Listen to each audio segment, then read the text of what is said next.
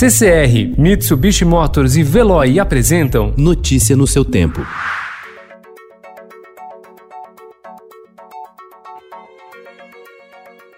Olá, seja bem-vindo. Hoje é sexta-feira, 8 de maio de 2020. Eu sou Gustavo Toledo, ao meu lado, Alessandra Romano. E estes são os principais destaques do jornal Estado de São Paulo. Bolsonaro faz caravana ao STF em pressão contra isolamento. Marcha surpresa foi vista na corte como marketing.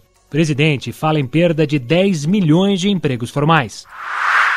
A Advocacia Geral da União pediu ao STF para enviar só trechos do vídeo da reunião ministerial em que, segundo Sérgio Moro, Jair Bolsonaro teria pressionado a trocar o comando da Polícia Federal. O encontro teve palavrões e ameaças, e Bolsonaro ameaçou com demissão generalizada. Linha de crédito para pagamento de salário tem 1% liberado. Para presidente do STJ, exame de Bolsonaro deve ser sigiloso. São Paulo tem máscara obrigatória, mas sem multa. São Paulo terá rodízio 24 horas em toda a cidade e nos fins de semana. Crise política pode afastar Brasil da OCDE. Epidemiologista rebate críticas a modelo sueco. Número de mortos no país chega a 9.146.